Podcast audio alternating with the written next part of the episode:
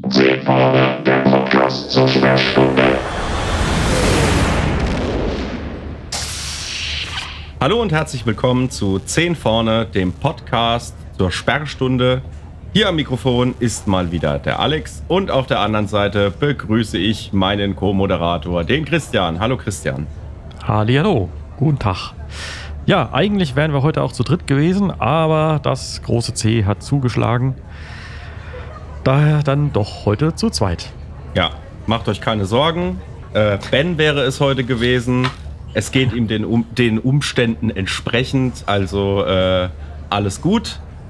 Und ähm, wir wünschen ihm natürlich gute Besserung und wahrscheinlich wird er dann auch in zwei Wochen, wenn es zum Finale kommt von Discovery, der vierten Staffel, dann auch wieder bei uns sein. Also in diesem Sinne, Ben, alles Gute, gute Besserung und wir sehen uns in zwei Wochen total fit, hoffe ich doch. Ja. ja, genau. Heute äh, Folge 8 und 9. Und für Folge uns 8. Folge 35 schon. ja, ja, stimmt. Ja, das geht ja schon eine Weile. Ja, geht wieder ganz Genau. schnell. All In heißt die äh, achte Folge der vierten Staffel Discovery. Ja, und äh, wie, wie fange ich an, ne? Ja, wie fange ich an? Ähm, all in, alles oder nichts auf Deutsch. Ja. Es geht weiter mit dem großen Superschurken, der DMA. Wir erinnern uns, Booker Mhm. und Dr. Taka sind ja aufgebrochen, um die DMA zu zerstören mit einer Bombe. Genau. Und ähm, ja, und jetzt äh, stellt sich heraus, dass sie halt noch ein paar Sachen dafür brauchen, um die Waffe überhaupt fertigzustellen, nämlich das äh, mystische Isolynium. Genau, ja. Wenn ich jetzt Und filmanalytisch dran gehen würde, wäre das in dieser Folge der MacGuffin. Okay. Ja, und äh, Burnham äh, wird dann äh, quasi, äh, kriegt einen Befehl von Präsidentin äh, Rilek, äh, sich von Booker fernhalten zu sollen. ähm, und in dem Moment war mir klar, dass sie das nicht tun wird. Ja, also ich meine, es ist ja schon fast gang und gäbe, dass äh, Ja. äh, Burnham grundsätzlich das tut, was Burnham tun will und äh, Befehle Mhm. eher als unverbindliche Empfehlung verstanden werden. ja. Aber naja, gut. In diesem Fall kann man es ja auch äh, zumindest ein Stück weit nachvollziehen. Was ich nicht verstehe, ist, hat die Sternenflotte wirklich gar keine anderen Captains, die äh, Mhm. weniger befangen in so eine Situation gehen? Klar, die Discovery hat natürlich wieder, wie immer, den großen Vorteil des Sporenantriebs Mhm. und ist dadurch natürlich wesentlich mobiler als der Rest der Flotte, aber der Schwob wird sagen, das hatte Geschmäckle. Ja, ja. Ja, und dann hilft äh, Admiral Vance ja im Prinzip auch noch äh, der, der Burnham und äh, motiviert sie sogar noch dazu, äh, die, den Befehl in gewisser Weise zu, naja, sagen wir, zu umgehen. Das kann man so. Ich meine, das, das ist natürlich ein Muster, das hatten wir in der Vergangenheit ja auch, wir hatten ja auch schon gesagt, dass es äh, immer wieder so eine Analogie zu Kirk gibt, ähm, der da genau solche Späße ja auch gemacht hat. Das ist lustig, das habe ich mir auch direkt aufgeschrieben. Gut, dass du sagst. Das Ja, ist, ja. Bei Kirk war es genauso. Es ist, das stimmt ja auch einfach, nur halt nicht so emotional. Ja, genau, weniger emotional und äh, na, ich weiß nicht, ob es wirklich. Also, es ist schon eine, eine starke Häufung. Ich drück's mal so aus. Ja, aber ich-. Ich, ich, ja, aber ich finde, bei, bei Kirk hatte das irgendwie eine andere, eine andere ähm, wie soll ich sagen, das. Äh, mir fällt jetzt einfach kein gutes Wort dafür ein, aber Kirk ist da immer so ähm, spitzbübisch rangegangen. Mhm. gegangen. Der hatte halt auch einfach einen Charme, äh, mit dem man das, äh, wo man ihm irgendwie dann doch nicht böse sein kann, weil er ja so ein kleiner Tu nicht gut ist. Und ähm, Ja. Das ist halt, das ist halt ein großer Verdienst von William Shatner als Schauspieler, dass er das halt in der Rolle so rübergebracht hat. Und Mhm. ähm, naja, also jetzt nichts gegen äh, ähm, Sonica, Sonica Martin Green, aber ähm, auf Shatner-Niveau ist sie halt wirklich nicht. Tut mir leid, weil das ist halt ein, Ja, ein ist, äh, großer, großer Star im Star Trek-Universum. Wenn nicht einer der größten. Ja, sogar mit dem eigenen Begriff des Shatnerns. Den wir geprägt haben. Okay, ja. Hier in diesem Podcast. Keine Ahnung, wer das sonst überhaupt noch kennt. Also wenn wir, wenn wir von Shatner sprechen, treue Hörer wissen's, meinen wir diese Art zu schauspielen, wie es William Shatner nun mal so unvergleichlich tut. Ähm, aber kommen wir wieder zurück. Fangen wir vielleicht mal mit ein paar Kleinigkeiten an. Ähm, in dieser Folge, die ich mir aufgeschrieben habe. Ich finde, das Starfleet Headquarter, haben wir darüber schon mal gesprochen, dieses blumenartige Gebilde, äh, dieses Design gefällt mir ausgesprochen gut. Okay. Dir weniger? Ja, mir ist es ein bisschen zu computergeneriert. Aber das passt ja zu, auch zum Inneren. Okay. Äh, wie das aussieht. Also es passt alles, da passt es schon irgendwie zusammen, aber es ist schon sehr digital. Ja. Ja, gut, also aber da sind die, die Sets von der Discovery in, habe ich so das Gefühl, die kann man mehr anfassen. Das ist irgendwie Mhm. haptischer. Ich, ich glaube auch, dass die tatsächlich zum größten Teil noch gebaut sind. Dieses Headquarter sicherlich nicht. Ich habe auch zwischenzeitlich mal nachgelesen, die haben tatsächlich äh, mit so einer Virtual Stage gefilmt. Also wie bei The Mandalorian. Das Mhm. ist so eine komplette LED-Wand. Ich habe hier sogar ein paar Daten. Äh, Die ist 21 Meter äh, breit, also so halb, halb gebogen, so im 270-Grad-Winkel. so wie die Curved-Monitore, ne, in etwa. Ja, nur halt extrem curved und, äh, und extrem groß mit 21 Meter Breite Ja, und 9 äh, Meter Höhe. Und dann auch noch oben auf, äh, quasi auf dem Deckel haben sie auch noch und äh, ja. Also und mit, mit dieser Unreal Engine äh, Spiele, Menschen kennen das ja. Ja! Genau. Das ist ja tatsächlich so äh, jetzt der, der, der heiße Scheiß in der Filmbranche oder Film- und Fernsehbranche, kann man sagen. Ja, weil du halt da halt äh, ganz viele Sets einfach digital bauen kannst und äh, innerhalb von Sekunden mal umgebaut hast. Eben. Ja, die, Zack. die, die Unreal Engine 5 speziell, also als technisches Grundgerüst, das dann die Umgebung generiert, ist halt auch äh, einfach ein Gamechanger, weil die äh, halt wahnsinnig gute Bilder erzeugen kann, die schon nahezu fotorealistisch sind. Also gerade für den Hintergrund bei leblosen Objekten, da merkst du, glaube ich, mittlerweile einfach keinen Unterschied mehr zu einer echten Kulisse. Großartig. Ja. Also das ist schon Wahnsinn, was da mittlerweile technisch geht. Ist aber auch irgendwie lustig, dass die Spieleindustrie äh, mehr oder weniger die Technik fürs Filmemachen mittlerweile herstellt. Ne? Das stimmt, ja. So ändern sich die Zeiten. Naja, ähm, mir ging es aber eigentlich nur um das Design außen. Innen fand ich jetzt gar nicht mal so spektakulär, weil das ist eigentlich kennen, kann man sagen, weil äh, das ist ja der normale, cleane Starfleet-Look, der so ein bisschen klinisch ist auch, ne? Aber ich fand dieses Blumengebilde fand ich halt einfach von der Optik interessant. Man darf ja auch nicht vergessen, wir sind ja nunmehr äh, im Jahr 3000 Schlag mich tot. Und äh, da ist natürlich auch architektonisch eine ganze Menge mehr möglich. Also und dem muss man ja auch irgendwie Rechnung tragen.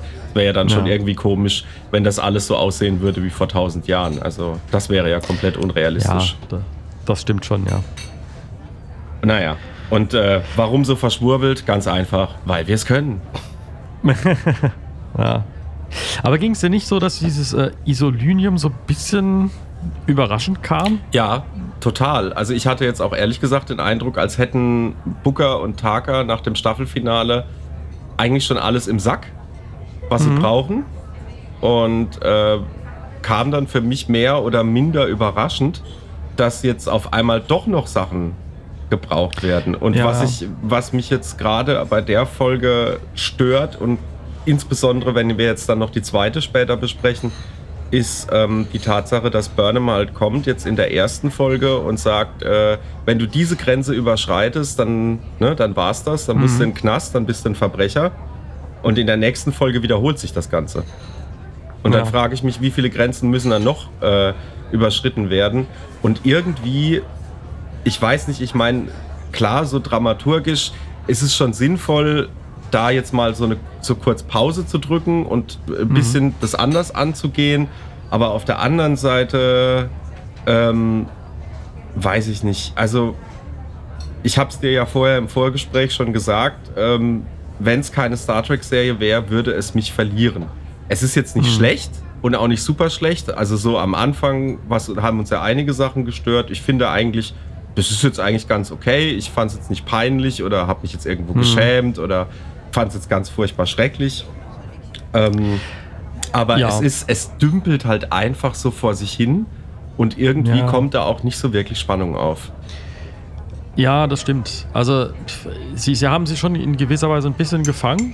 Ja, total. Also, dass, dass sie äh, schon die Folgen in sich funktionieren ja auch. Jetzt äh, die aktuelle Folge zum Beispiel, da geht es ja letztendlich eigentlich, ge- geht die Folge mehr oder weniger nur darum, äh, die beiden aufzuhalten, Booker und Taka, und äh, äh, dieses Isolium nach Möglichkeit vor ihnen wegzuschnappen.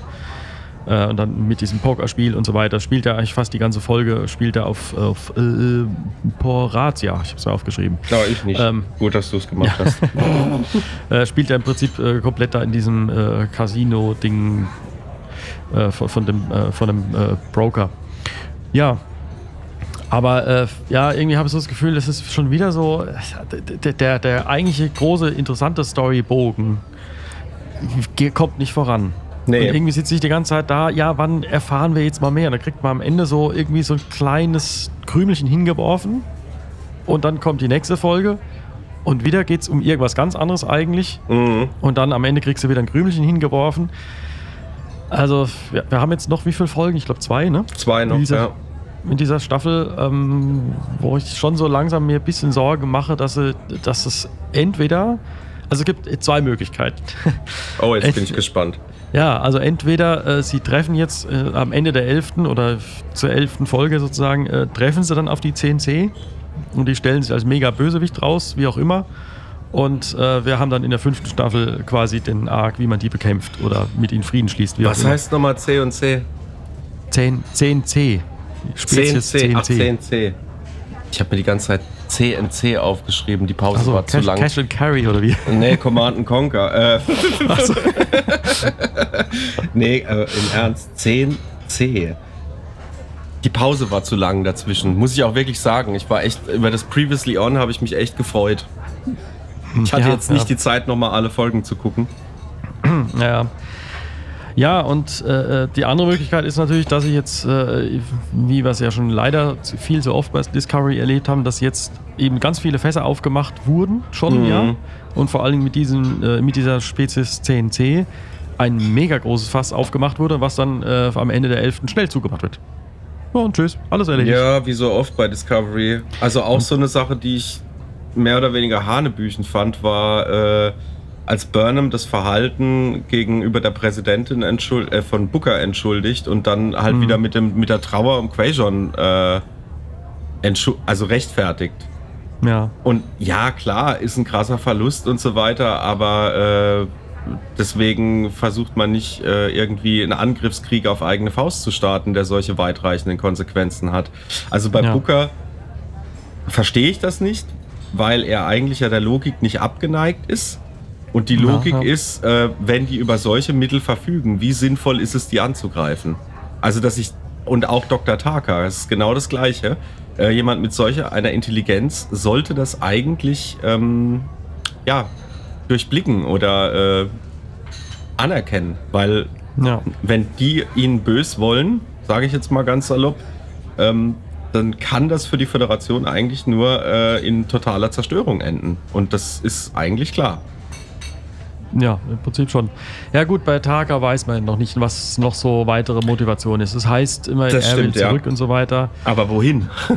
Ja, ich, ich habe so ein bisschen Verdacht, dass er vielleicht irgendwie äh, entweder mit den 10 zu den 10C vielleicht sogar gehört. Oder irgendwie eine verfeindete Rasse von denen ist, was auch immer. Ich bin gespannt, ob wir jetzt diese andere Rasse, die jetzt da äh, vorgestellt wurde, quasi die Stilth oder Stilth, die quasi Nachbarn äh, auf, im Nachbarsystem der äh, CNC leben.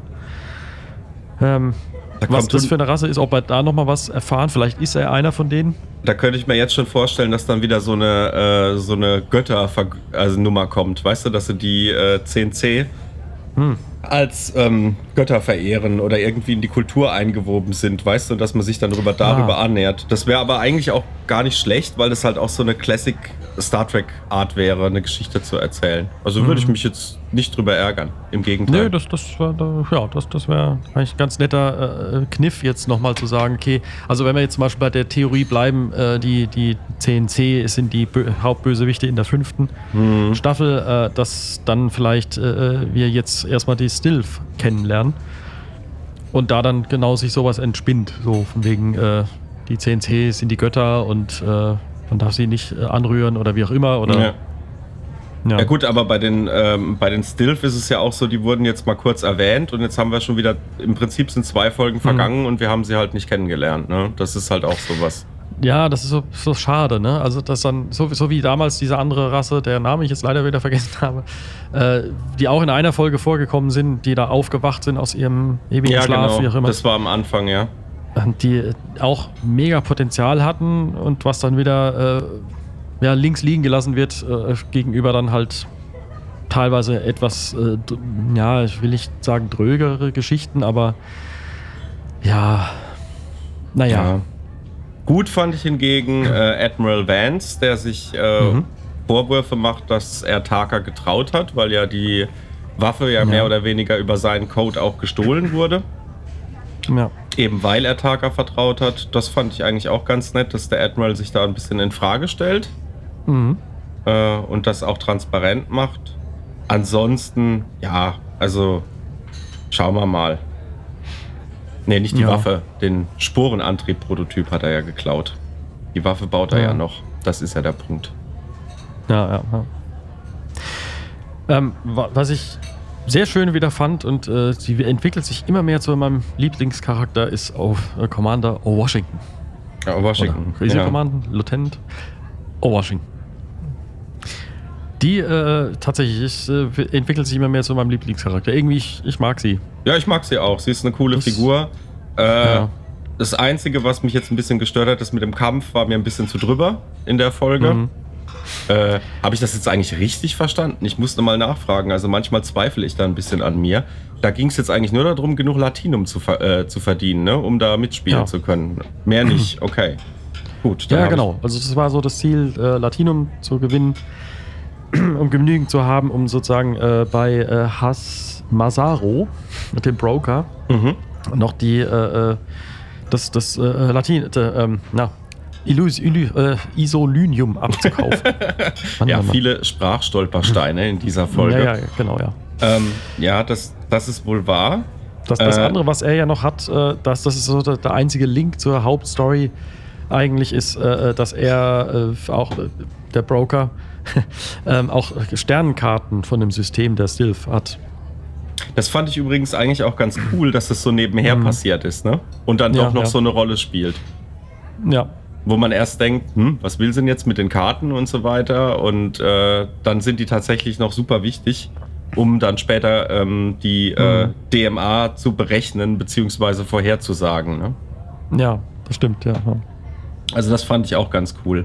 Äh, Kleinigkeit, die mir noch aufgefallen ist, ich fand die Musik, wenn äh, das Shuttle von Burnham und Washington, Washington ähm, einfliegt, hat mich die Musik wahnsinnig an Star Wars erinnert. Ja, gut. Ich musste auch an Mos Eisley denken, aber Ja, gut, ich meine, die Alien Bar ist ja halt auch irgendwie so ein Klischee, ne?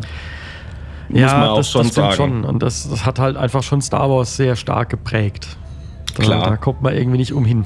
Naja gut, aber du kannst jetzt halt auch nicht immer sagen, wenn jetzt halt irgendeine Alien Bar vorkommt äh, in einer anderen Science Fiction, es ist alles Mhm. Star Wars. Das ist ja auch ein bisschen unfair. Auf der anderen Klar, Seite. die haben es nicht Ey, patentiert, aber ja. Nee. Ja, du, du, du, wenn du halt so eine Spelunke darstellen willst, was halt auch ein gängiges Motiv ist, Mhm. ähm, dann klar, es ist auch schwierig, sich davon abzugrenzen, weil die waren halt die ersten und das ist dann halt immer so eine Referenz. Wobei ich Mhm. auch ein bisschen de da, äh, denken musste an ähm, TNG, an diese Bar. Ich meine, das war die Gambit-Doppelfolge Mhm. der Schachzug, in der Picard auf so einer Undercover-Mission ist Mhm. und Riker und die Crew dann halt noch äh, da verschiedene Sachen rausfinden müssen. Und da sind sie doch in dieser Bar mit dieser äh, etwas weirden Sängerin. Mhm. Die, und Worf wünscht sich die klingonische Oper, da mit ihren vier Händen und dem Keyboard, wenn du dich erinnerst. Und äh, Ja, ja, ja. solche Sachen haben wir ja da im Prinzip auch schon gehabt. Also das ist jetzt Ja, auch stimmt. nicht wirklich neu und das kann man auch, also das würde ich jetzt gar nicht kritisieren wollen. Das Ja, ein, um nochmal aber zu Washington und dem Kampf zu kommen, da muss ich ganz ehrlich sagen, ich fand den Kampf furchtbar langweilig inszeniert. Überhaupt auch die Regie in der Folge fand ich nicht besonders gut. Ja, ja. Habe ich mir tatsächlich auch aufgeschrieben, weil alles so so vor sich hin plätschert irgendwie und auch so, Ja. ich weiß nicht, so, so 0815 Standard, jetzt macht man einen Kampf, jetzt macht man ein Pokerspiel. Ja, das stimmt. Es reißt Auch einen nicht mit. Ja, ja, hast recht. Das ist auch tatsächlich dieses, ähm, äh, diese äh, Trickster-Geschichte da, also wenn sie dann das Wechselbalg überführen wollen, das hätte man auch irgendwie, das, das hat man schon echt spannender inszeniert gesehen. Da ich jetzt gerade die Tage habe ich irgendwie ich äh, mal wieder nicht, nicht gesehen, aber Oceans 11 irgendwie da, dazu was gehabt. Ähm, also so, das, das geht ja so in die Richtung Heißt Movie, Wo- meinst du? So, so Heist-Movie, aber es, nicht, dass das jetzt ein Heist-Movie ist, äh, Mhm. oder, aber du hast dann immer so Dinge, die halt so ganz elegant ineinander übergehen und er greift dahin, er macht dies, macht der nächste Ja, macht ja, das stimmt. und äh, jeder Handgriff sitzt und äh, am Ende passiert dann das und äh, das, das sind eigentlich Elemente, die man da auch hätte besser inszenieren können. Also auch, auch im Bezug auf das Wechselbalg, also dass man das Mhm. noch mehr zeigt, weil das ist irgendwie dann schon, ja, ja, also da hätte man mehr draus machen können. Keine Ahnung. Also wie gesagt, also gerade bei dem Pokerspiel hat es mich äh, extrem gestört. Da hat mich auch Burnham gestört, äh, weil sie so, so, also äh, auf Englisch ging's. Im Deutschen fand ich es nahezu äh, lächerlich. Mhm. Ähm, dieses, die war so la la la la la la la la la. Und wenn man mal überlegt, was da eigentlich Mhm. gerade alles auf dem Spiel steht. Es steht Ja. ihr, äh, äh, ihre Beziehung zu ihrem äh, Freund oder Mann auf dem Spiel. Ja Ja. oder dass er in den Knast kommt. Es steht mehr oder weniger das komplette Universum auf dem Spiel Mhm. durch die DMA. Nichts Geringeres als das, ja. Genau. Äh, darüber will ich, also darüber als solches will ich jetzt gar nicht nochmal anfangen. Das hatten wir jetzt schon oft genug. Aber Mhm. äh, ich finde, dafür ist sie äh, extrem, ja, leichtfertig und beschwingt und also als, als, als wäre das so, ach ja, ein ganz normaler Tag im Büro. Und das, das Ja. finde ich irgendwie völlig unpassend. Was du Ja. schon gesagt hast, also den Wechselbalg, das ist der erste Wechselbalg, den wir seit 20 Jahren oder über 20 Jahren zu Gesicht bekommen und das passiert Mhm. so nebenbei, so beiläufig irgendwie. Ja. Und wird auch gar nicht mehr groß thematisiert und da, also gerade da hätte es mich extrem interessiert, was denn da so in den letzten 1000 Jahren los war. Ja Oder auf jeden 800, 800, pardon. Ähm, also das ist ein bisschen schade. Ich freue mich natürlich. Ich fand auch die Optik total gelungen, wie immer. Also das ist wirklich auch etwas bei Discovery, wo ich wirklich sagen muss, das ist echt, es ist einfach Hm. stark gemacht. Ja, ich finde auch gut, dass sie jetzt ein bisschen runtergefahren sind mit diesen ähm, ständigen äh, Computerdisplays da in der Luft. Mhm. Das ist auch nicht mehr ganz so extrem wie am Anfang der Staffel. Also auch da nochmal einen Schritt zurück. Und bei der Folge generell ist mir aufgefallen, weil wir ja relativ wenig Weltraum-Action haben. Ich glaube, in der Folge wurde ein bisschen Geld gespart. Ja. Also war, Kann jetzt, sein, so, ja. war jetzt so mein Eindruck. Ich meine, gut, klar, du hast halt diese äh, wahnsinnigen, gut, diese wahnsinnigen Make-ups für die ganzen äh, ähm, Besucher der Bar. Das ist halt schon Mhm. nochmal eine Ecke. Das kostet natürlich auch Geld und das Make-up ist auch über jeden Zweifel erhaben. Also auch gerade äh, Has Mazzaro fand ich auch sehr gelungen, das Mhm. Make-up. ja. Also war eine coole, war cool gemacht, wobei äh, gerade als es jetzt dann zum Pokerspiel geht, muss ich sagen, finde ich, hat er sich so ein bisschen benommen wie so ein alter, äh, wie so ein Bösewicht aus, aus der alten 60er Batman-Serie. so, und Ja. aus dieser Tür kommen jetzt äh, Smaragdkettensöldner, von denen jeder die nächste Osira werden konnte, könnte. Mhm. Und Vorhang geht auf, sie treten hervor. Hallo, wir sind hier, um böse zu sein. Und das, das fand ich, also das fand ich, aber das liegt auch an der Inszenierung, ja. Also das ist jetzt noch nicht mal eine Schuld vom Drehbuch. Das ist einfach so, so wahnsinnig trashig gemacht, weißt du so? Die stehen Ja. jetzt halt die ganze Zeit hinter dem Vorhang, bis sie aufgerufen werden oder was. Ja. Und das ist, ähm, ja, also wie gesagt, alte Batman 60er Serie, ne? Tata, die wir sind die Bösen. Und das ist, äh, fand ich halt echt ein bisschen, ja, ein bisschen trashig. Aber wie gesagt, da würde ich echt viel der Regie anlasten, weil Ja. es, es ist eigentlich echt viel da in der Folge, was man hätte spannend machen können. Den Kampf hätte man auch wesentlich spannender machen können. Mhm. Ich bin ja ein alter Rocky-Fan und habe äh, schon etliche Faustkämpfe gesehen und die sind irgendwie spannender inszeniert. Ja, das stimmt. Ja. Ja, das Pokerspiel an sich, also ich habe auch dann äh, so beim zweiten Mal noch gucken, dachte ich auch, Mann, ey. Zieht sich wie Kaugummi. Das, zieht sich wie Kaugummi. Es ist irgendwie lange. Ja, vor allen Dingen verstehst du ja das Spiel auch gar nicht. Deswegen ist es Ja. ja auch schwierig, da Spannung aufzubauen. Gut, wir spielen Poker, ja. Leonischen Ja. Poker meinetwegen. Aber äh, so ein bisschen mehr Input. Äh, Washington hätte ja am Rand stehen können und das so ein bisschen mit Taka sich besprechen und dabei auch die Regeln erklären. Weißt du, das hätte man alles so schön verweben können. Um dann auch ein bisschen die Spannung. also, das, das ist nicht unbedingt notwendig. Das hast du ja auch bei teilweise James Bond-Filmen oder so. Ganz ehrlich, ich habe keine Ahnung von Poker und Pokerregeln. Und wenn ich das an Casino Royale denke, was ja mega spannend inszeniert war, als Wahnsinnig, ja. Ja. Ja, das war toll. Ähm, und da, da sp- spielt es auch überhaupt keine Rolle. Da musst du die Regeln nicht verstehen, um zu wissen, fuck, es ist jetzt gerade echt total spannend. Und, und ja. Ja, aber das gleiche gilt ja halt auch für den Kampf von Washington. Hm. Der ist halt auch so, ja, mal rüber, mal drüber und fertig, ne? Und erst verliert sie und dann gewinnt sie. Ja, und das ja. ist aber auch so, so, keine Ahnung, also ich, ich musste da auch irgendwie an, an äh, Worf denken in Deep Space Nine. Mhm. Zehn Kämpfe, zehn Siege. Da weißt du, das, das, das, das war spannend. ja. Aber gut, Ja, Worf schon. ist halt auch eine alte Kampfmaschine, ne? Also nichts gegen Washington, die hat ja auch gut gekämpft. Ja. ja, das auf jeden Fall, ja. Aber es, Naja. es hat einfach der Drive gefehlt. Also da Hm. Hätte ich.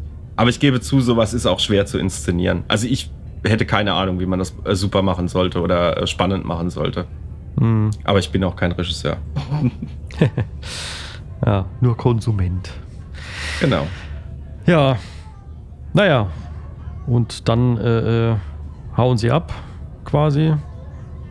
Booker Ja, oder nee, wir müssen, glaube ich, noch kurz über äh, Takas Motive sprechen, die ja kurz auch in einem Dialog mit Washington Ah, haben wir mhm. vorhin schon kurz erwähnt, äh, sprechen. Nämlich, äh, dass er einen Verlust erlitten hat. Mhm. Der ist jetzt aber auch meines Wissens nicht weiter beschrieben. Also mehr als das wissen wir nicht, oder? Äh, es waren, also doch, da, er hat mit Booker auch mal darüber gesprochen und dass es irgendwie ein, sein Freund ist. Man weiß nicht, in welcher Beziehung. Ja, ja, aber es ist alles aber so ein bisschen nebulös. Es ist nebulös und ähm, deswegen, ich traue der Sache nicht. Äh, äh, traue ihm nicht. um so Hm. zu sagen. Also Ja, und er, er will halt auch wieder nach Hause kommen. Wir wissen, er war bei der Emerald Chain, also bei der Smaragdkette. Mhm. Und hatte auch diesen Chip oder was auch immer im Nacken. Ja.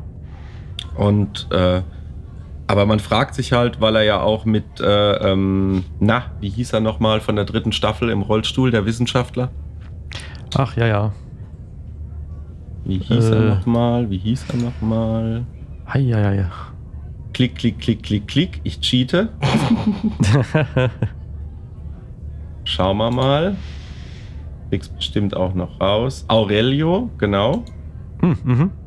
Und ähm, mit dem hat er ja zusammengearbeitet, das wurde ja auch ganz am Anfang erwähnt, aber auch hier, ähm, also er muss ja dann schon länger bei der Emerald Chain gewa- gewesen sein. Ja, ja, sicherlich, Also ja. deswegen, also das mit dem Nachhausekommen, das ist schon, das wird echt noch interessant. Also wie diese Figur noch weiter ausgebaut wird. Ja. Ja, ich hoffe, wir kriegen es einmal zu sehen und nicht noch eine Hinhaltefolge. so fühlt sich so manchmal ein bisschen an, ne? Ja, schon. Aber gut. Da, Ja, hätte man, ja. da hätte man, das hätte man schon auch ein bisschen zusammenstreichen können, finde ich. Also mir, weiß nicht, wie du das siehst, aber mir wäre tatsächlich manchmal lieber, lieber weniger Folgen, aber dafür eine verdichtete Handlung. Weil das gleiche Ja. Problem hatten wir ja auch irgendwie bei Picard, wo die eigentliche Handlung quasi die Hälfte der Staffel hergegeben hat und der Rest war Füllmaterial. Ja, das stimmt, ja. Ja, wo das so viele Sachen dann äh, künstlich aufgeblasen werden, ausgedehnt und eigentlich, ja, könnte man es auch schneller abhandeln und ähm, wäre genauso gut letztendlich. Genau. Ja, ja. gut. Aber Ähm, da sind natürlich andere Interessen, spielen da eine Rolle. Content. Ja, klar. Aber so ist das. Sendepläne, wir haben zehn Folgen gebucht, also kriegen wir zehn Folgen. Da geht es halt ums Geld. Das ist halt einfach Ja, so. Ähm, naja. Ja, Genau, und das endet dann ja damit Ende, im Endeffekt, dass äh, ja, Booker gewinnt. Er bekommt das Isolinium. Und äh, Burnham ist aber dann doch noch so clever und äh, haut vorher noch einen, einen Tracker dran. Das, äh, ja, ist legitim. Und, Total, ja. ähm, Ja, ja. Und äh, dann auf dem Schiff ja, bekommen sie ja dann äh, äh, ein bisschen mehr durch diese Sternkarten raus über die großen Bösewichte der, der CNC. Mhm. Denn die DMA ist nichts weiter als nur eine Abbaumaschine. Ein gigantischer Spacebugger. ja, Tja. ist natürlich so eine gewisse Analogie zu heute. Ja, und die finde ich auch gar nicht doof. Hm. Wenn man jetzt äh, hier so an, an Hambacher Forst und sowas denkt, was da so los war bei uns in Deutschland, ich weiß nicht, ob das, ja gut, in anderen Ländern gibt es das ja auch. Ähm, fand ich irgendwie interessant, so eine gewisse Äh. Analogie dazu haben. Erinnert mich aber ehrlich gesagt ein bisschen an die Sandmafia, wenn du dich daran Mhm. erinnerst oder das kennst. Äh, die hat den Ja. Sand, den wir zum Bauen benötigen, der muss ja vom Wasser quasi geschliffen worden sein, dass Mhm. er verwertbar ist. Also Sahara-Sand kann man zum Bauen nicht nehmen. Mhm. Und dass der halt weggebaggert wird. Und das erinnert mich auch so ein bisschen daran. Und dadurch dann halt, äh, äh, dass es halt auch mit so mafiösen Strukturen funktioniert. Und ähm, dann halt ganze Dörfer quasi ihr Fundament entzogen bekommen. Von armen Leuten natürlich in der Regel. Ja, ja. Und dass es dann halt so egal ist. Ne? Und äh, das ist. Man weiß halt natürlich noch nichts über die Rasse CNC, aber ich glaube auch nicht, dass die so drauf sein werden. Also, wobei, wir werden sehen, das wird echt spannend. Ja, das wird jetzt spannend, ja.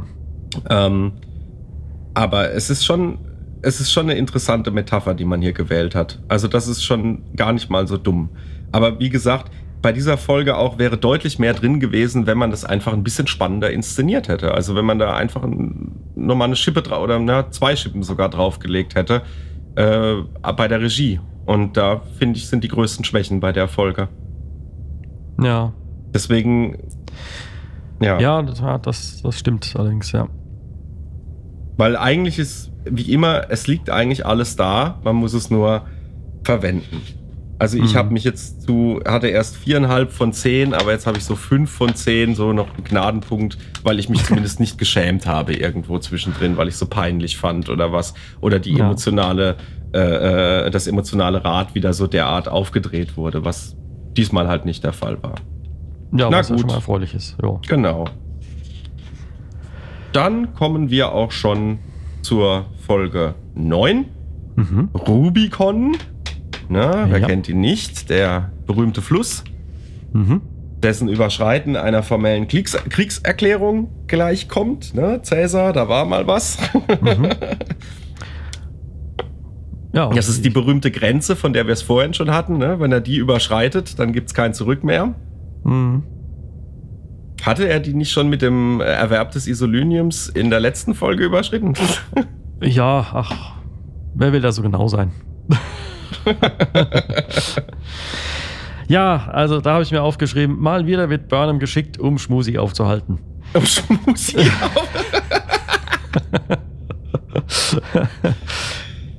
Ist übrigens auch noch ein Schlagwort, weil du jetzt weil du so schön Schmusi gesagt hast, was ich auch noch einbauen wollte von der letzten Folge noch. Äh, monumentaler Erstkontakt wurde gesagt. Mhm. Ein monumentaler Erstkontakt. Was zur Hölle stelle ich mir bitte darunter vor? Tja. Naja, gut. Wollen wir mal nicht genauso nennen. Aber hier auch wieder sehr schön. Booker sendet einen Abschiedsgruß an äh, Burnham Mhm. oder eine Nachricht vielmehr und rechtfertigt sich natürlich. Und ähm, also das ist dann doch wieder ganz gut ausgearbeitet. Äh, so diese Attitude, sag ich mal, von wegen, ja, ich habe alles richtig gemacht äh, und die, die richtige Entscheidung getroffen. Ja, er will halt weiteres Leid verhindern, aber äh, das ist ein bisschen zu kurzfristig gedacht und das ist so das ganze Problem bei Booker. Das kann man aber tatsächlich doch seiner Trauer irgendwie anrechnen. Er will halt irgendwie Kontrolle haben, ja, irgendwas machen können. Ja, ja. Und ich glaube, das ist im Moment bei ihm das größte Problem, dass er halt so machtlos ist in der Situation. ja. Naja, immerhin wird äh, Commander Nahn äh, auf, dann auf das, die, die Discovery versetzt, die jetzt wieder zurückgekommen ist und äh, jetzt der Föderationssicherheit zugeteilt ist und soll äh, ja, Burnham so ein bisschen auf die Finger gucken. Ja, fand ich auch einen ganz guten Kniff. Sie ist ja stimmt, auch ja, ja. in die Zukunft, war jetzt auch schön, sie wiederzusehen. Ist jetzt kein Charakter, den wir besonders gut kennen, aber äh, sie hatte eine gewisse Präsenz, wie die meisten Nebenfiguren. Ja, äh. Von der Washington-Sympathie ist sie noch ein Stück weit entfernt. Ja, stimmt, aber, kann ja noch werden. Kann ja noch werden. Ähm, auch schön, dies mit dem, dass sie jetzt halt auch ein Update bekommen hat für ihr Atemgerät und dann ihre Augenfarbe jetzt passt und ist ja auch so ein kleines visuelles Update sozusagen. Ja, Fand ich klar. auch nicht schlecht. Ist wahrscheinlich auch für die Schauspielerin angenehmer als Ja. diese Kontaktlinsen. Das äh, ja, ist anzunehmen, ja. Ja. Ansonsten äh, Saru und äh, Präsidentin Terina mhm. Uh, Wir haben ja was. schon, ja, wir haben es ja vorher schon gesagt, da ist, da ist was im Busch.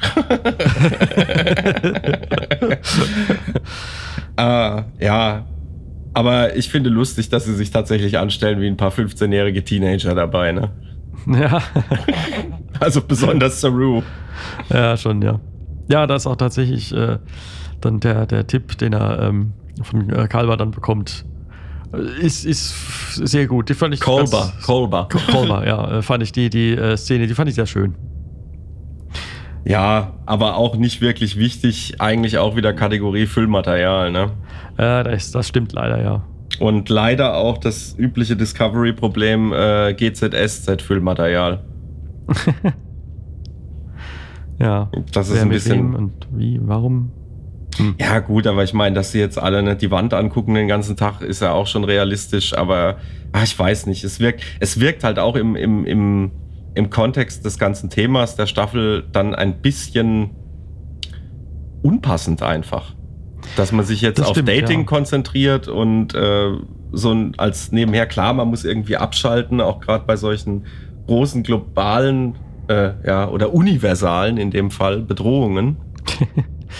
Aber es ist dann halt, ja, es passt irgendwie nicht so ganz zusammen. Ja, das, das ist leider richtig, ja. Gerade auch mit Terina, wenn sie die Präsidentin des frisch vereinigten Vulkan und Romulus ist, Hm. also nie war, und dann äh, sich jetzt auf ihr äh, auf ihre Libido konzentriert, gerade als Vulkanierin in Zeiten großer Krise, ist alles ein bisschen schwierig. Ja. Naja, Aber wir wissen ja nicht, wie äh, nah sie wieder am äh, Ponfar ist. Ne? das stimmt. Betrifft ja. das eigentlich nur die Männer? Äh, naja, die Frauen haben doch auch irgendwie. War T'Pol? War die nicht auch Paul, da war was, ne? Ich Ja, habe Enterprise schon ewig nicht mehr gesehen. ja. Naja, Ja, vielleicht Ja. eine Frage an unsere Hörer. Äh, gerne bei YouTube auf unserem Kanal zum Video mal uns aufklären. Äh, betrifft Ponfar auch die Frauen? Ich glaube ja. Oder wir glauben Mhm. ja. Dann hätten wir auch da wieder Sicherheit. hm. Ähm, eine Sache auch noch positiv an dieser Folge zu bemerken. Ähm, mir haben die Weltraumaufnahmen in dieser Folge ausgesprochen gut gefallen. Ich weiß nicht, Ja. was sie diesmal gemacht haben, aber es ist, man hat Überblick, man weiß jederzeit, wo was ist Mhm. und es sieht alles verdammt gut aus. Wie immer, das sagen wir ja jedes Mal, ne? Aber, Ja. aber nee, in der Folge schon muss man tatsächlich bemerken, auch äh, dann gegen Ende, da kommen wir jetzt später natürlich noch drauf, diese äh, äh, Face-to-Face-Szene zwischen Burnham und Booker, das war wirklich alles sehr, sehr schön umgesetzt. Mhm. Hat mir gut gefallen. Ja, ja Sag mal-. Haben die jetzt eigentlich diesen, ähm, die hatten doch am Anfang der Serie immer so einen Glow-Filter über diese, über die Bilder gelegt. Bilde ich mir das ein oder haben sie das ein bisschen zurückgefahren? Ja, scheint schon, ja. Also die Bilder sind Also etwas klarer. Ja, genau. Etwas klarer, ja. ja. Es steht der Serie auch gut, finde ich. Ja, ja. Ähm, was mir noch aufgefallen ist, äh, habe ich da irgendwas verpennt oder so? Äh, seit wann hat Discovery und sogar die Shuttles Tarnvorrichtung? Da habe ich mich ehrlich gesagt auch gewundert, aber ich glaube, das ist halt einfach so ein Zukunftsding, was wir äh, hinnehmen müssen.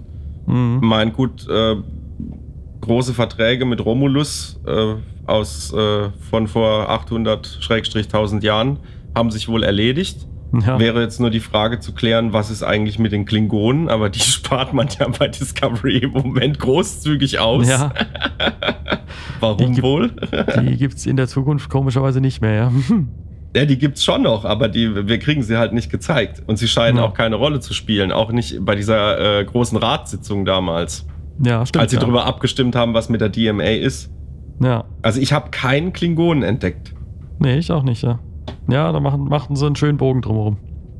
Ja, Ja, genau. Und dann wird äh, ja eine äh, äh, kleine äh, Einheit losgeschickt und äh, soll äh, in einer Aktion Buck und Taka nochmal aufhalten oder retten, wie auch immer.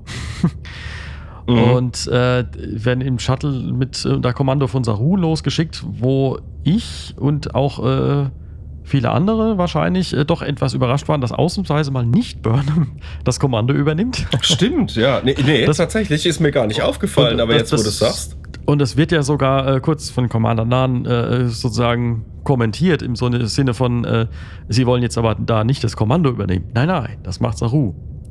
Was ich dann ein bisschen schade fand, äh, ist, wie konnte es anders sein, weil Burnham nicht dabei ist, muss diese Aktion natürlich scheitern. Und das fand ich so ein bisschen, oh, Leute. Naja, aber war ja auch, war ja, Moment mal, aber also da jetzt mal Ja. kurz zur Ehrrettung der Serie oder der Folge. Äh, das war ja inhaltlich gut begründet. Also diese Mission konnte Das- ja nur scheitern. Das stimmt, ja, ja. Klar, die ist Also auch ein ich- bisschen äh, äh, zu gut, um wahr zu sein, will ich es mal Eben, nennen. und dann kam ja auch noch mal, äh, ging es ja auch darum, ähm, also Character Development, ging es ja auch noch mal darum, dass ähm, Dr. Taka, äh, dass klar gemacht wird, dass Dr. Taka sein eigenes Spiel spielt. Also Ja, auch ja. wenn er mit Booker eine Verabredung hat und dann erzählt er ja auch noch was äh, von wegen, er hat neue Waffensysteme installiert, hat davon äh, Booker gar nichts erzählt und noch dazu Mhm. verbotene Waffen, also die die Föderation normalerweise gar nicht nutzen würde. Mhm. Und ähm, dann habe ich auch, vor allen Dingen, da fand ich so schön, es ist ein autonomes Waffensystem. Ja, mhm, das ist eine ganz tolle Idee, muss ich wirklich sagen. Gerade bei sowas, Ja. dass es ein autonomes Waffensystem ist, das quasi schalten und walten kann, wie es will. Und Abbruch Ja. ist nicht. Ähm, halte ich für Quatsch.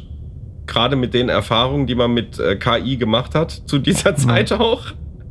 Ja. Aber gut. Aber wahrscheinlich vielleicht auch deswegen verboten. Also passt auch schon wieder zusammen, ja. Also Ja, das stimmt schon, ja. Ja, da, ist habe schon ich was jetzt nicht dran. so so das Problem. Nee, keine Ahnung. Also ich, ich äh, fände es einfach nur gut, wenn man, sozusagen mal so eine Außenmission mal zu sehen bekommt, wo Burnham nicht dabei ist und die gelingt. Die dann tatsächlich für den großen Storybogen äh, hatten ganz entscheidend aber, ist. Hatten wir aber die Staffel. Denk, denk an Tilly und die Kadetten. Da, ja, Ne? ja. Ich glaube, wir sind da auch ein Stück weit voreingenommen. Da muss man ein bisschen aufpassen, dass Ja, man noch das- fair bleibt. Ja, das kann natürlich sein, ja. Aber es Also- war, war so bezeichnend. Also ich, ich habe gedacht, naja gut, okay, die, die Mission, allein schon weil Burnham nicht dabei ist, muss scheitern. Ja, klar, aber guck mal, äh, mit Kirk hattest du auch ähnliche Sachen. Hm, Und Kirk ist ja auch immer mit auf Außenmission und immer dahin, wo es kracht. ja. Und wenn mal andere gegangen sind, ging's schief und dann musste Kirk kommen und alles wieder gerade biegen. ja, ist so. Ja. Das ist genauso wie, dass Michael eigentlich streng genommen wegen Befangenheit ungeeignet für die Mission ist, geschenkt. Auch das hatten wir ja schon in Star Trek. Man denke an äh, einen der großartigsten Star Trek-Filme überhaupt, Das unentdeckte Land. Wieso soll eigentlich der Typ, der am meisten Stress mit den Klingonen hatte, Hm. äh, jetzt da die Friedensverhandlungen führen oder an äh, oder ja, mit Ja. initiieren? Das ergibt eigentlich keinen Sinn. Hm. Ja, das stimmt, ja. Also da sind, weißt du, da sind halt einfach so verschiedene Sachen, wo man, glaube ich, auch viel Discovery Unrecht tut. Mhm. Ähm, weil letztendlich, wir haben es ja schon ein paar Mal gesagt, eigentlich ist ja Burnham äh, eine weibliche, abgedatete, ich sage jetzt auch mal wo- woke, um das böse Twitter-Wort in den Mund zu nehmen. äh, woke äh, Person, die ähm, ja halt ein Update von Kirk einfach. ja. Zur, für die heutige Zeit, auch als Frau, ne? Hm. damit man halt auch ein bisschen Geschlechtergerechtigkeit schafft. Ist alles auch gut. Also damit habe ich überhaupt kein Problem. Stört mich nicht im geringsten. Ja, nö. Nö, das nicht, nö. Naja. Ähm, wo waren wir jetzt stehen geblieben? Ah ja, Commander Nahn hat ja auch einen, äh, einen Plan.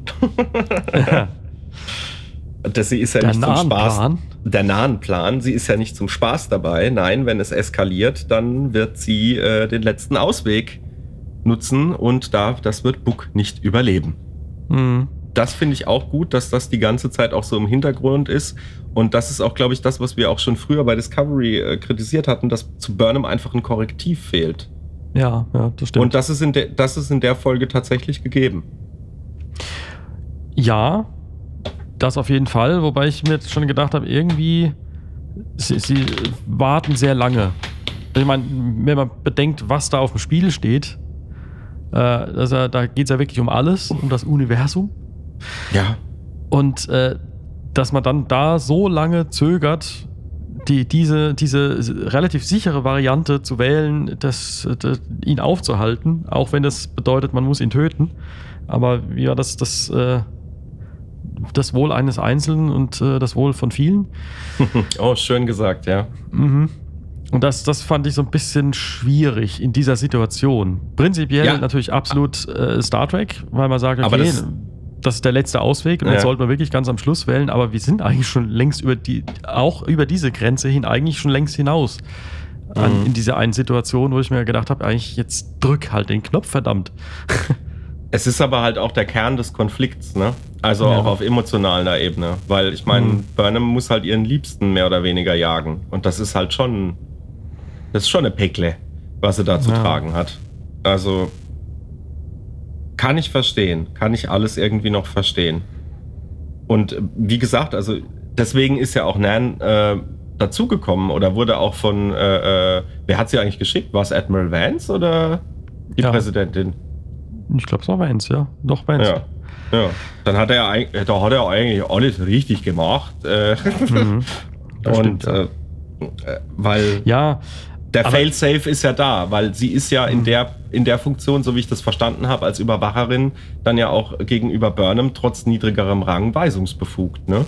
Oh, das habe ich jetzt aber schön beamtenmäßig ausgedrückt. Ja, ja, ja. Ja, aber man, man sieht ja natürlich dann auch äh, irgendwie zwei Szenen später äh, sozusagen, äh, Burnham ist schon irgendwie in diesem Wahn fast schon äh, Ja. Book überzeugen zu können. Und äh, dann diese Aktion sich dann, sie begibt sich ja in gewisser Weise auf eine Art Selbstmordmission, äh, Mhm. so von wegen, ich fliege jetzt dahin, entweder ich überzeuge ihn oder ich sterbe mit ihm. Ähm, das, äh, ja, also ist schon ein bisschen schwierig. Und da, das ist, da, da ist genau die Situation, dass da Nahen dann doch noch gezögert hat. Und nicht zu sagen, Schluss jetzt, das, das kostet ja alles Zeit, bis du in den Shuttle und nach rüber Ja, geflogen genau, bist und genau. nochmal Überzeugungsarbeit. Das In der ist halt- Zeit kann er schon dreimal die Bombe zünden. Also das ist, Richtig, die Gefahr das ist, ist- gigantisch groß. Das, Das ist halt aber auch der zu spät Fa ist. das ist aber auch Burnhams Fatalismus, was das angeht, ne? Also Ja, ist einfach so. Man, man könnte jetzt scherzhaft sagen, monumentaler Fatu Fatalismus im Angesicht dieser Krise. ja. ja, Muss Aber, man mal äh, schauen. Ja. Aber in diesem Sinne hat dann äh, Nahn in ihrer Funktion eigentlich fast versagt, könnte man schon auch sagen. Also, weil eigentlich wäre meiner sie Meinung nach. ab. Sie wägt ab und sie sagt's ja auch. Und das, was ich auch Ja. super finde, ist, dass Saru dann in der entscheidenden Situation äh, dazu kommt und sagt, sie hat recht. Das ist Mhm. doch das, wo sich diese, was ich auch von der Inszenierung in der Folge, also jetzt wirklich der Kontrast der Inszenierung der beiden Folgen könnte nicht größer sein. Mhm. Wenn du dann diese, mal, viele würden es jetzt wahrscheinlich als Kitsch abtun, ähm, diese Szene, wo sie dann so schwer atmet und ihre Crew rumguckt und eigentlich sagen ihr alle mit den Blicken, ey, es ist jetzt rum. Du Ja. musst jetzt na, äh, die letzten Mittel ergreifen gegenüber Booker. Er, Du Ja. hast ihm jetzt 500 Mal eine Chance gegeben. Er hat sie 500 Mal abgelehnt, weil er meint, er weiß es besser. Jetzt bist du als Captain gefragt. Und das ist ja auch das Thema der Staffel. Also Mhm. ein, mit ein Überthema, gerade äh, für, äh, für Michael Burnham. Ne? Wir haben es ja auch drüber gehabt, als es ähm, um die Promo zur Staffel ging. Erinner dich, also nicht im Podcast, sondern ähm, informell zwischen uns im Mhm. Gespräch, äh, wo ich mich so ein bisschen so ein bisschen äh, müde gelächelt habe über den Satz von äh, Sonica Martin Green bei der äh, FedCon war es, glaube ich, äh, von wegen äh, Being a Captain und so weiter. Mhm. Weil mir das alles wieder ein bisschen too much und drüber und zu emotional und ja, hopp, komm mal runter, du bist eine Schauspielerin. Ja, aber das ist ja, es ist tatsächlich echt ein wesentliches Thema der Staffel, dass sie halt lernen muss, als Captain sozusagen erwachsen zu werden. Mhm. Und ich finde, das kommt ganz gut rüber. Und ich fand auch gerade dieses eine Durchatmen in diesem Moment und dieses kurze Innehalten und sie guckt mal rum und alle sagen im Prinzip, nee, du bist auf dem Holzweg. Mhm. Wir müssen jetzt, wir müssen jetzt die Samthandschuhe ausziehen. Das fand ich eigentlich ganz gut, aber dann wieder typisch Discovery äh, kommt der rettende, äh, die rettende Nachricht von Stamets Ja. und er sagt, äh, ja, wir haben jetzt alles rausgefunden, du musst jetzt gar nicht schießen. Und dann kommt ja diese Idee mit diesem äh, eine Woche warten Deal. Ja. Ne? Ja. Also es ist ja dann wieder Let Rettung in aller allerletzter Sekunde, aber auch das ist typisch Star Trek. Das stimmt, ja. Also nicht nur Star Trek, das ist ja ganz, auch in James Filmen Bond, sehen. James Bond halt, ne, der Klassiker. Ja, Wo bleibt der Bombe stehen? Bei 001. Ja. Nee, 007. Stimmt, bei Bond war es so rum. ja, da ist 007. ja, das stimmt schon, klar. War das nicht bei Stargate in der ersten Staffel? Mit der Ich Bombe, glaub- mit der Atombombe? Das war die letzte Folge, die ich geguckt habe. Da bin ich dann ausgestiegen. Ja, das kann sein. Ja, das ist ein Motiv, das gibt es ja schon immer wieder. Also Ja. selbst bei die nackte Kanone. Wo er dann bei Sekunde 001 übers Kabel stolpert. Aber Ich liebe die nackte Kanone. ja, herrlich. Und sehr gut gealtert, kann man heute noch gucken. Ja, ja. ähm, Tja, jetzt aber, ich mich. Ja, ja, Entschuldigung. aber trotz allem, äh, alle, alle Bemühungen ähm, scheitern sozusagen, weil Taka schon einen Schritt voraus war. Ja. Wobei, lass uns nicht mal, lass uns jetzt nicht komplett diese Verfolgungsjagd mit dem Hin- und Hergespringe übergehen, weil die fand Ah. ich auch ganz schön. Das stimmt, ja. Aber es war halt, es war eigentlich abzusehen, äh, wenn Burnham gegen Booker antritt, äh, dass es wie so ein Schachspiel laufen will, wo jeder dann nach einem Zug den nächsten Zug vorausahnt des anderen, weil die beiden sich halt einfach sehr gut kennen. Also das Ja. kam halt auch ganz gut raus, finde ich. Das stimmt, ja, ja. Es geht ja dann einige Male hin und her. Äh, und niemand ist auch so wirklich im Vorteil. Und das Einzige, was mich jetzt nur an der ganzen Sache gewundert hat, ist gut, okay, neue verbotene Waffensysteme, damit kann man es wahrscheinlich erklären, aber dass Bookers Schiff jetzt auf einmal der Discovery ebenbürtig ist, das hat mich ein bisschen gewundert, muss ich sagen. Hm. Aber wie gesagt, Waffensysteme, damit kann man es eigentlich rechtfertigen. Hm. Ja, ja.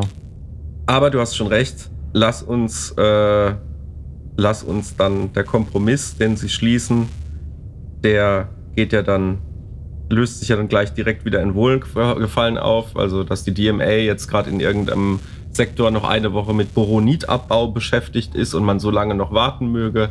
Und dann kommt ja Dr. Taka auf den Plan. Und Ja. macht einen Alleingang. Genau. Boom. bum, bum, bum, Er, er schmeißt die Bombe in Saurons Auge. ja. ja, und äh, welche Überraschung? Ruckzuck ist wieder eine neue da. Das fand ich aber gut. Ja, das fand ich tatsächlich auch gut. Also das, das zeigt auch wirklich so ein bisschen dieses, äh, wir haben keine Chance. Wir haben Mhm. absolut null Chance gegen die, die, diese Rasse. Und das ist typisch Star Trek, weil es kann nicht Ja. mit Waffen gehen. Es kann nur über Diplomatie gelöst werden. Ja, Also Geballer bringt Ja. uns nicht weiter. Und das ist ja dann auch das, äh, Taka sieht es ja dann auch, naja, ob er es einsieht, ist eine Frage, aber er merkt, dass er falsch lag, weil er ja die Mhm. Energiequelle kaputt machen wollte und schafft es dann gar nicht, die zu orten, weil sie gar nicht innerhalb des Universums, ähm, des Mhm. bekannten Universums liegt, sondern außerhalb oder außerhalb der Galaxie. Nicht Universum, Galaxie haben sie, glaube ich, gesagt. ja. Und ähm, ja, das führt es ihm dann, glaube ich, auch mal vor Augen, dass das vielleicht doch nicht der beste Plan war. Ja. Es ist interessant zu sehen, dann aber für die nächsten Folgen, wo äh, wo, äh, wo es dann mit Taka jetzt eigentlich hingeht nach dieser Erkenntnis. Also ob Mhm. er bei seinen Beinhard-Kurs jetzt weiter durchziehen wird, entgegen aller Vernunft, oder ob er sich tatsächlich einsichtig zeigt, weil eigentlich müsste er ja jetzt eine Einsicht kommen. Eigentlich müssten sie jetzt wieder zusammenarbeiten. Wobei Taka, ja gut, für ihn gibt es eigentlich keine Wahl. Er muss in den Knast. Ne? Er hat ja auf ein Föderationsschiff gefeuert. Da Mhm. könnte man Buck sogar noch irgendwie rauskriegen, weil er ja, es wurde ja über seinen Kopf hinweg entschieden. Mhm. Also als Taka ihn dann ja, übergeht. Also, ich- ich meine, das, das wird jetzt wahrscheinlich eine klassische äh, Story-Arc sein, halt, dass der äh, Booker Taka nochmal irgendwie aufhält und damit dann doch noch äh, das Universum rettet oder was auch immer rettet und dadurch dann am Ende nicht in den Knast muss. Ob Taka das dann wiederum überlebt, war ich zu bezweifeln. Also ich glaube nicht, dass er in den Knast wandern wird. Aber schauen wir mal. Vielleicht äh, ja doch. Also ich könnte mir auch fast vorstellen, dass Booker eventuell diese Staffel nicht überlebt. Das wäre auch denkbar. Das wäre vielleicht auch gar nicht, also so, so, ich meine, dramaturgisch betrachtet, es wäre natürlich schade und traurig, weil ein liebgewonnener Charakter, aber Auf jeden Fall, ja. dramaturgisch betrachtet wäre es vielleicht gar nicht so schlecht. Schauen wir mal. Ja, das ist wahr. Ein Negativum dann jetzt doch noch zum Ende oder zwei. Mhm. Also diese beiden, ähm, diese beiden Szenen am Schluss, einmal zwischen Burnham und Nan, fand ich ganz schön käsig wieder mal. mhm. Mit sie kann niemanden auf ihrer Heimatwelt, also Nan, niemand auf ihrer Heimatwelt erzählen, dass sie eigentlich aus der Zukunft kommt und so weiter. Und deswegen kann sie da auch nicht sein und fühlt sich da auch nicht wohl. Und eigentlich will sie wieder zurück auf die Discovery. Mhm.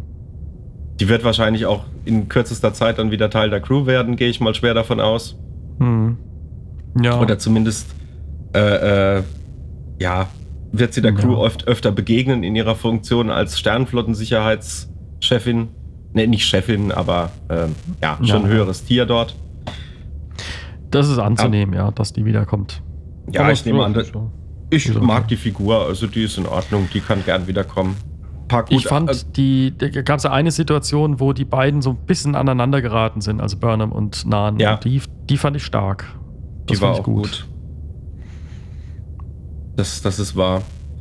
Ich fand, äh, wie gesagt, also ich muss noch mal ganz kurz zurück zu dieser Book Taka, diesem Übergehen, als er dann tatsächlich mit allem, was er hat, auf die Discovery feuert und dabei auch in äh, Kauf nimmt, dass die Discovery schwer beschädigt, wenn nicht gar zerstört wird.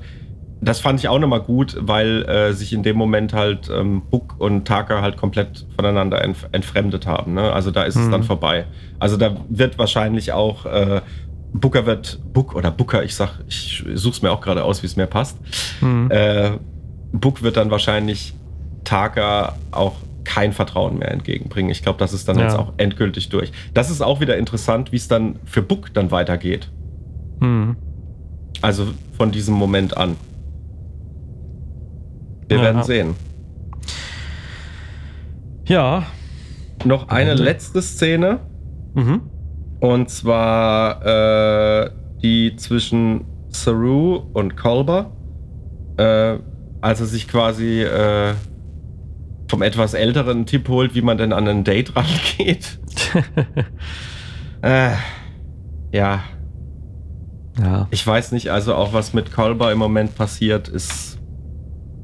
Ich habe erst gedacht, jetzt kommt die große Aufarbeitung seines Todes. Und dann jetzt irgendwie doch nicht. Und außer dass er da irgendwie, ach, in der Folge vorher schon irgendeinen von diesen Dots, die da jetzt scheinbar auch sauber machen. Mhm. Was mich auch ein bisschen irritiert hat, aber gut, ist wohl so. Ähm, äh, als er äh, den dann da so zusammengeschrien hat, weil er da halt einfach Probleme hat und das ist dann auch wieder, das ist, ist auch wieder so typisch Discovery, es verläuft so ein bisschen im Sande, also wieder äh, Fa- Fass aufgemacht, in der Folge vorher war ja eine kurze Szene noch und dann jetzt halt nochmal diese und boah, ich weiß nicht, das ist alles wieder so, die, die, also man, man hat das Gefühl, sie haben schon Bock irgendwie auf Character Development, aber irgendwie wird dann im gleichen Atemzug dann auf Vorspulen gedrückt. ja. Das ist ein schönes Bild, ja. naja. Also sie kriegen es irgendwie, ich meine, weißt du, ich habe es ja gesagt, es liegt ja eigentlich alles da, es wird auch besser, das muss man auch einfach Mhm. zugestehen.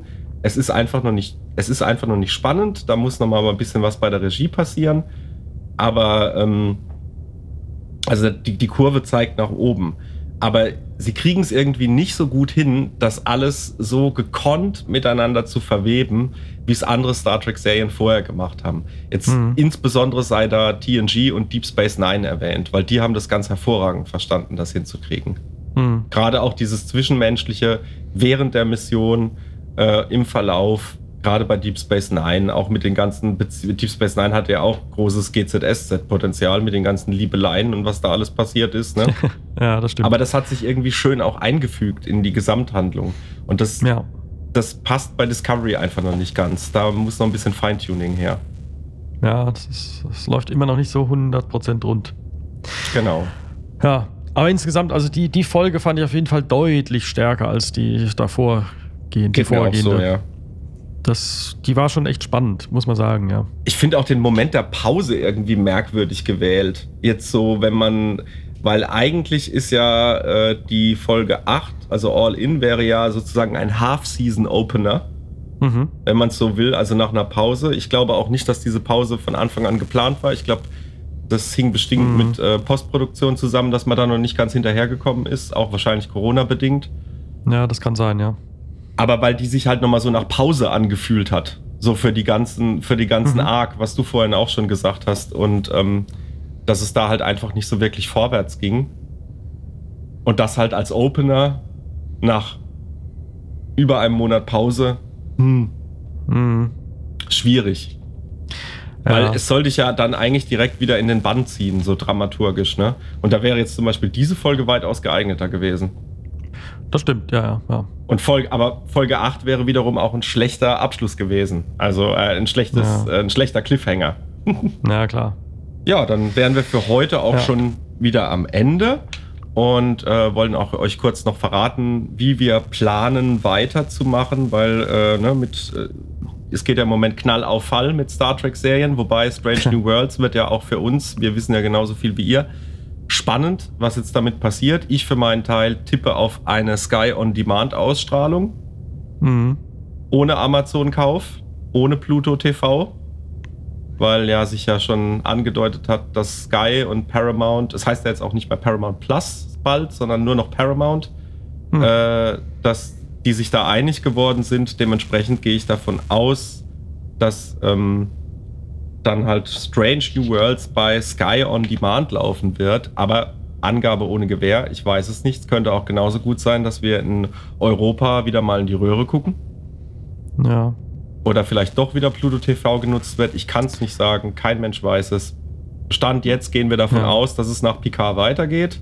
Mhm. Und wir schauen mal. Picard läuft ja auf jeden Fall bei Prime. Das heißt, da Genau. wird sich für uns nichts ändern. Den können wir gucken. Äh, gab, habe schon diverse Sachen im Internet gelesen, wo es die Leute nicht so recht glauben wollen, was ich nach dem Discovery-Erlebnis auch irgendwie verstehen kann. Ja, Äh, nee, allerdings. aber die, die Werbung ist raus bei Amazon. Äh, es gibt auch einen deutsch synchronisierten Trailer mit Amazon Prime-Verweis. Also das ist ganz klar, dass es da weitergeht. Die haben da einen Vertrag und der wird eingehalten ja was das wird darüber nicht hinaus dann noch, was dann darüber hinaus noch passiert, werden wir wahrscheinlich n- in der Kürze nicht in Erfahrung bringen, aber wir wollen sehen. Also nur damit ihr wisst, wie es bei uns weitergeht, wir werden uns in zwei Wochen wiedersehen, ungefähr mit dem Finale von der Discovery Staffel 4. mehr. Mhm. Zeitgleich wird dann ja schon Picard angefangen haben. Aber wir haben uns dazu entschlossen, dass wir das voneinander trennen wollen und nicht vermischen. Dementsprechend machen wir dann, wenn die zweite Folge Picard gelaufen ist, also eine Woche später, wieder im Zwei-Folgen-Rhythmus weiter. Ja. Sofern uns Corona halt nicht noch einen Strich durch die Rechnung macht, aber Das kann immer passieren, also Genau. ne? toi toi toi. Es geht ja gerade hier ziemlich rund. Aber schauen wir mal. wir Ja. bleiben positiv gestimmt und äh, freuen uns auf Ja. das kommende Finale und wir freuen uns natürlich auch schon sehr auf Picard Staffel 2. Genau. In diesem Sinne. In diesem Sinne, Joland Ruh. bis dann. Tschüss.